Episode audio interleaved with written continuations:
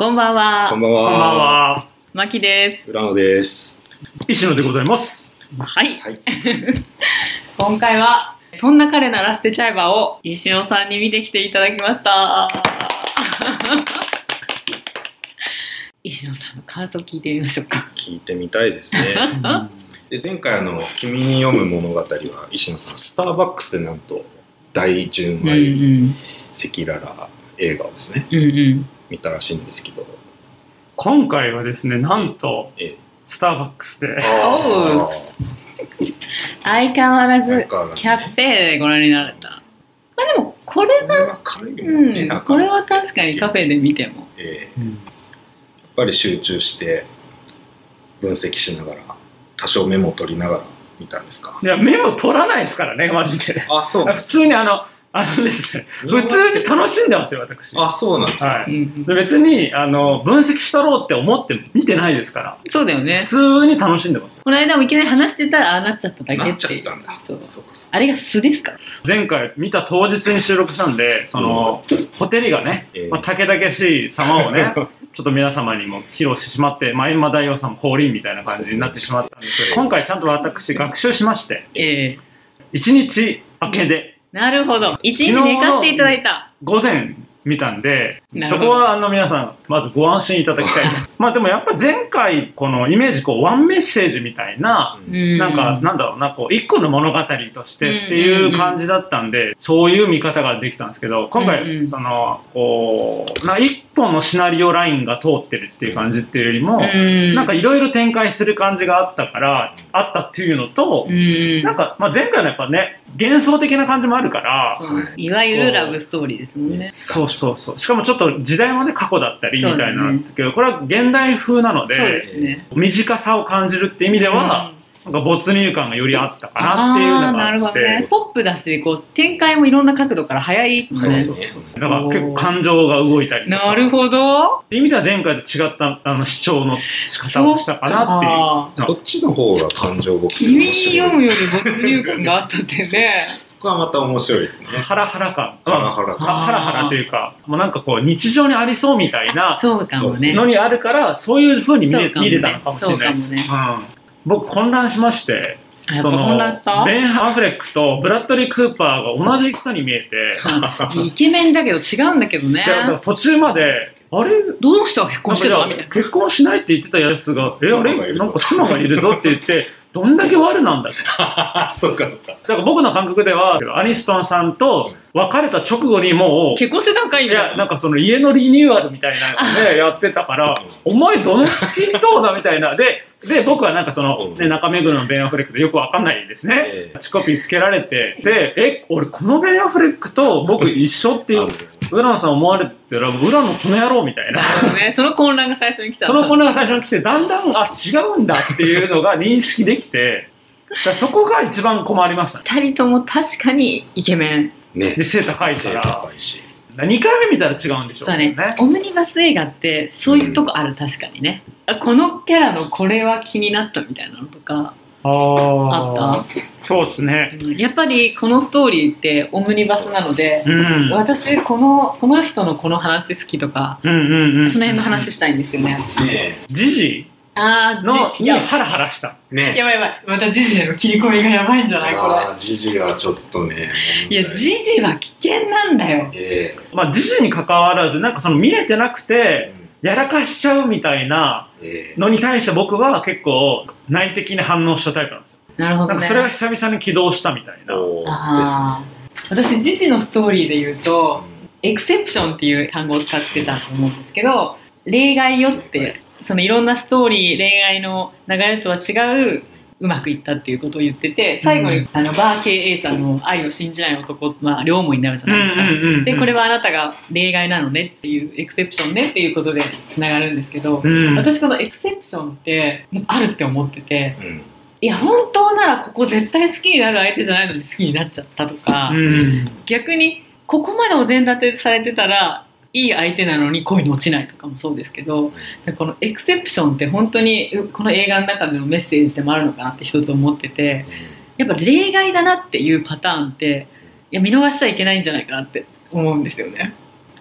そのエクセプションに気づけるまでにもやっぱ時間ってかかる時もあるって思った。うん。結婚してるブラッドリー・クーパーが早くに結婚してるのにもかかわらず結婚を決断できなかったベン・アフレックに対して墓場だみたいな言い方をするとかね。してますね。これ結婚してる男性からしたらさえ目の前にヨハンソンみたいなのが現れて誘惑してきた場合えうん。男の人はあのプールのシーンとかそうですけどはい。裸になって泳ぎ始めるっていうえまあ超挑発されてると思うんですけどえはい。拒否できるんですかね？できるんじゃないですか？それはなんか逆にこうビビってブラッドリー・クーパー最初から結構ビビってるじゃないですか。うん連絡先を交換する時もなんかすごい慎重にね、うん。言ってたりとかね。あれがリアルですね、ああ女性目線からするとうん。一生懸命自分の感情を止めようとしてる行動の表れにしか見えなかった。うん。多分自信なかったんでしょうね。ブラッドリー・クーパーはこの子だったら浮気してしまいそうっていうきっと下心がはい。もう発動してたから下心がなければさビジネスカードを渡すとか連絡先を渡すことにそんな本当は後ろめたさ感じないはずなのに多分この子と近づいたら俺はやけどするっていう認識があるからこうブロックブロックを貼ってってるように見えたけどな私は。出ましたね。いや電話したのに一回ほら切っちゃうとかさ、ね。それでよく私結婚してる男性で聞く話なんですけど男は若い時に遊んでた方が結婚前にちゃんと遊んでる人の方がいいっていうゆえんなのかなってちらっと思ったのが、このブラッドリー・クーパーって結婚したかったわけじゃなくてなんか学生から付き合ってて妻にもういい加減結婚したいんだっけ、長年こうね。長年付き合ったうん。恋人を裏切ることはできなくて流れで結婚しちゃったんだよみたいな言い訳をしてるじゃないですか。はい。浮気ししちゃうのにヨハンソンと浮気しちゃうのに、散々こう自分が納得してうん結婚っていうものを決意する相手の方がうん。いいのかなって。結構ね流れで結婚に持ち込む女性とか流れで結婚しちゃったんだよねって言ってる男性って私の周りにもいるんですけど多いですね。それって男性の意見的にあります？不本意に結婚しちゃう人多いんですけどね。本音聞けるから男として居酒屋。でその人たちやっぱりね常にこう俺は仕方なく結婚したんだと引きずり続けますよね。自分から熱烈なプロポーズをしてという人にそういう人はあんまりいないかな。うん。なんで不本意な人と結婚したいと思うんだろしたいっていうかせざるを得ないっていうかこのみたいに。でも僕今ふっと大学時代のバイトの30代の同じバイトの女性の方が言ってたのふっと思い出しましたけどまたゼロから積み上げるのがもう面倒くさいって言ってうんあなんかな長年付き合ってなんか23なるほど年とか以上付き合うとっていう次のはゼロから始めるのがっていうのでっていうことか。大変っていうかまたこんな風な人に会えるのかみたいな。なるほどね。それは結構リアルっぽいなっていう。ね確かに勢いとか言いますもんね。まあ、勢いよく言うのいいんですけどね。女側が結婚に積極的でここがし仕方なくね。いやそこれはねれはどうかと思うよね。結婚後も楽しくなさそう。うん。引きずってる人は世の中多いと思います。うんなるほどね。まず強調しときたいのはベン・アフレックすごいかっこいいしこうプレイボーイっぽいんですけど一途ですよね。いやベンはめちゃくちゃ一途な男ですよね。最後まで見ると一途なのはベン・アフレックですよ、僕の感じだとあのベン・アフレックはなんかこう確信をそらして方便で煙ごまかしてる感がすごい感じてなんかちょっと違うなっていう感を感じたんですけどね、アニストンの本音に対して本音で返すっていうよりはこう諭すような感じみたいなのがあったなというふうに思ったのでまあ僕は中目黒のベン・アフレックではないなと。ないと。いうことはちゃんとお伝えしておきたいなと。うん。でも例えばそれが、あのアニストンが結婚が目的みたいな、うん。と波長を感じると男とやっぱり腰引けるみたいなのあると思ってて、なんか女性も一緒だよ。この2人のねところで行った時に僕はやっぱりすごいなと思ったことはそれぞれが一番これだなって思ってるものを相手のために手放そうと思ったら結果それがまた手に入ったみたいなのが行われたところになんか僕は真実の愛的な感じリレーションシップの本質みたいなうん。のはなんか感じたりはしましたけどね。アニスさんを結婚を本気で手放したら結果的に結婚が返ってきたみたいな、うん。ね私もういいわと。そうだ引っね込めるわと。あなたが欲しい。船の上たらにばポケットみたいな。ねあのシーンは泣いたよねみんな。女子はキャーみたいな感じですよ。僕はねえ？曲がったんかいって？折れちゃったのって感じでしたね僕多分この人を幸せにしたいっていう、うん、この人を笑顔にするのが、これだったっていう結果になっただけだと思いますそうですね、うん、そうですね。で私ねこの2人の中でねめちゃくちゃ好きなのはもちろんあの指輪がそのポケットに入ってたのはもちろんなんですけど一番すごいもう私がめちゃめちゃ泣いたのは大好きなお父さんが倒れて、うん。働きながら看病に行くじゃないですか。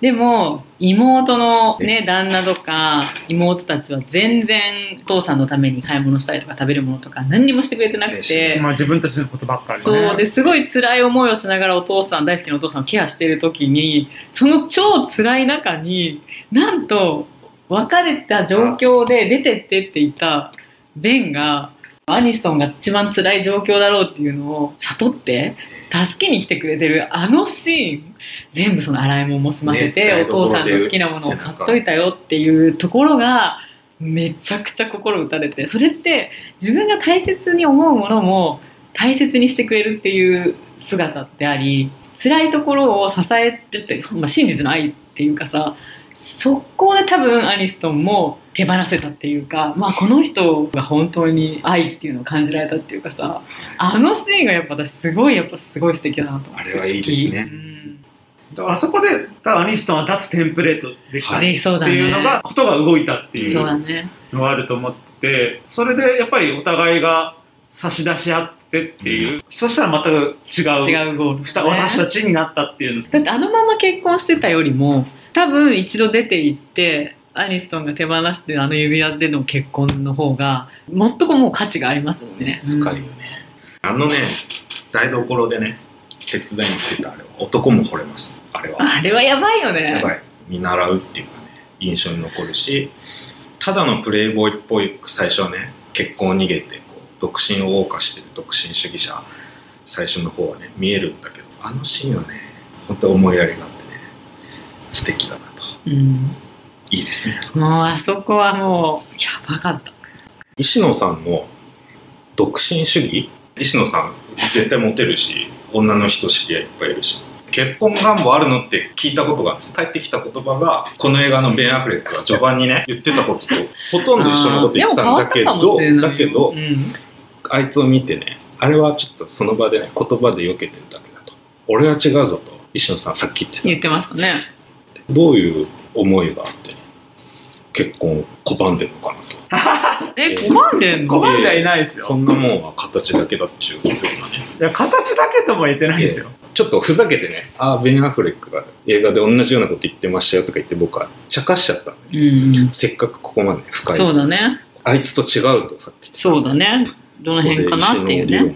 その結婚願望ないですかって言われるっていう時点で、まあ、ある意味テンプレートの話じゃないですか、うん、結婚と結婚するわけじゃないから女性と結婚するわけじゃないですか。なんか、ベン・アフレックが言いそうな感じだよね。うん、僕もね、あの、もともとこの映画見た頃は、ベン・アフレックの考え、もうその通りだと思ったし、式上げて、席入れてっていうのが形式的で、それはいまだにちょっと残っててね。あの、元独身主義者の僕はね、その、折れちゃった人間なんです なんだそれ。ちょっとまだね、残ってるんですよ、その言ってることその通りだなと、お前を一生愛する自信あるからもう形式関係ないと、うん、だからちょっと残ってるから、単にこう既婚者とね、あの結婚を避けてる人っていう意味で聞いてるわけじゃなくて、でもそれで言ったら僕の場合は多分特殊で、うん、なんだろうなこう人類愛みたいな感じなんでかつて別に複数の人と関係持ちたいとかそういうのを思ってるっていうよりは、うん。今の自分の感じだと交通事故的になんかポンって現れない限りはこの人とデート誘ってみたいな感じとか感覚がないんですよね。だからなんかデート誘うもない。一目惚れとかもしなそうってことですか？よっぽどのなんかハプニングがない限り。今の医師の啓太は。そうでしょうね。それはいつ起こるか分かりませんか いやでも、うん、明日かもしれないですと。クーパーとヨハンソンはセットみたいな感じで、実は似た者同士な2人だと思ってて、クーパーはおそらくジャニーンとの関係で本音を一切言わない、囚われ、まあ、支配される関係みたいなまあ、よくあるパターンだなって、うん。年上の奥さんだったり、強い、ジャニーンみたいな正義感とか嘘が嫌いみたいな、だった場合っていうのは多分隠れてタバコ吸っててみたいなっていうのは本音をずっと隠してたみたいな。でで、ヨハンソンはヨハンソンで、あの寂しさも埋めてるよね。そうそうそう。本当の自分に自信がないんだなっていう。うんだから男性っていう存在をキープしてることによって、うん自分の心の安定を保とうとしてるっていう女性って、で、うんこれはまあ、綺麗な女性とかが、アラサーぐらいになってきた時に結構やりがちな。突きつけられるテーマなんですよ。そう。本当の自分っていうとか、要は外見とかじゃない自分に自信がないかもって気づいちゃって、うんで、そこから、綺麗だから、みんな動いてくれるんですよ、人が。うん男とかも。だから、本当の自分の自信が育つようなところの筋トレをしなくても、ことが動いちゃう。で、年齢重ねていくことによって、自信のある自分を構築せずにうん生きちゃうみたいなパターンがあるんですけど、まあでもお互い様に惹かれ合ったっていうか存在が現れたっていうことですよね。そうそうそう。だからそれでおお互いに次の次元に行くっていう。で、このポイントなのは、それぞれにとって、その人が運命の人とかではなく、うん自分が次のステージすごろくのマスに行くためめに、そこまで引っ張ってくれる存在だっていう捉え方をするとずれないんですけど、うんクーパーの方は自分の本当の自信とかみたいなところの描写はなかったから、うん。まあ、また同じこと繰り返す可能性あるなと思うんですけど、うん。少なくともヨハンスの方は自己発見っていうフレーズが出てたから、そうですね。そういう意味では、ん。外へ外へって思ってた安定を自分の内にってまあ、ね、ヨガのインストラクターならそこをやろうみたいな、このうん。ヨガの本質の方に向かってって、今は男はいいって言ってたっていう意味では、その、抜けたというか、うん。ちゃんとクーパーとの間で交換するものをちゃんと交換できたみたいなうん感じかなっていう捉え方をしたんですよね。いやーすごいわ。すごいね、なんか、だだからそれで言ったら、ジャニーンは僕危険だなと思ってます。また彼氏できてたでしょ。もしかしたら抜けてないかもっていう。なるほどね。またその、ちょっあと心配だの、エンマ大王目線で見るとね。エンマ大王目線で見たら、結局ジャニーンとクーパー夫婦は、次のとこに手かけたところまでの描写はなかったので、うん。特にまあ、ジャニーンの場合はうん、パンって抜けて、そのスペースで自分の堅くなさとか、何かがクーパーをそうやってしまってたみたいな内政みたいなのがないと、また同じことを繰り返しうるなっていう。もうこの毎回さ映画の感想レベルがささ人の内的なさ成長の過程をしっかりと、すごいなんて言うんだろう描写するところまでいけるっていうのがただの映画の感想の回というよりは、ええなんかその自分の人生をより良くするきっかけのうんあのトーク番組みたいになってますよ出ね。ね。じゃあ次回もぜひ聞いてください。はい。皆さん今日もありがとうございましたあり。がとうございました。バイバーイ。はい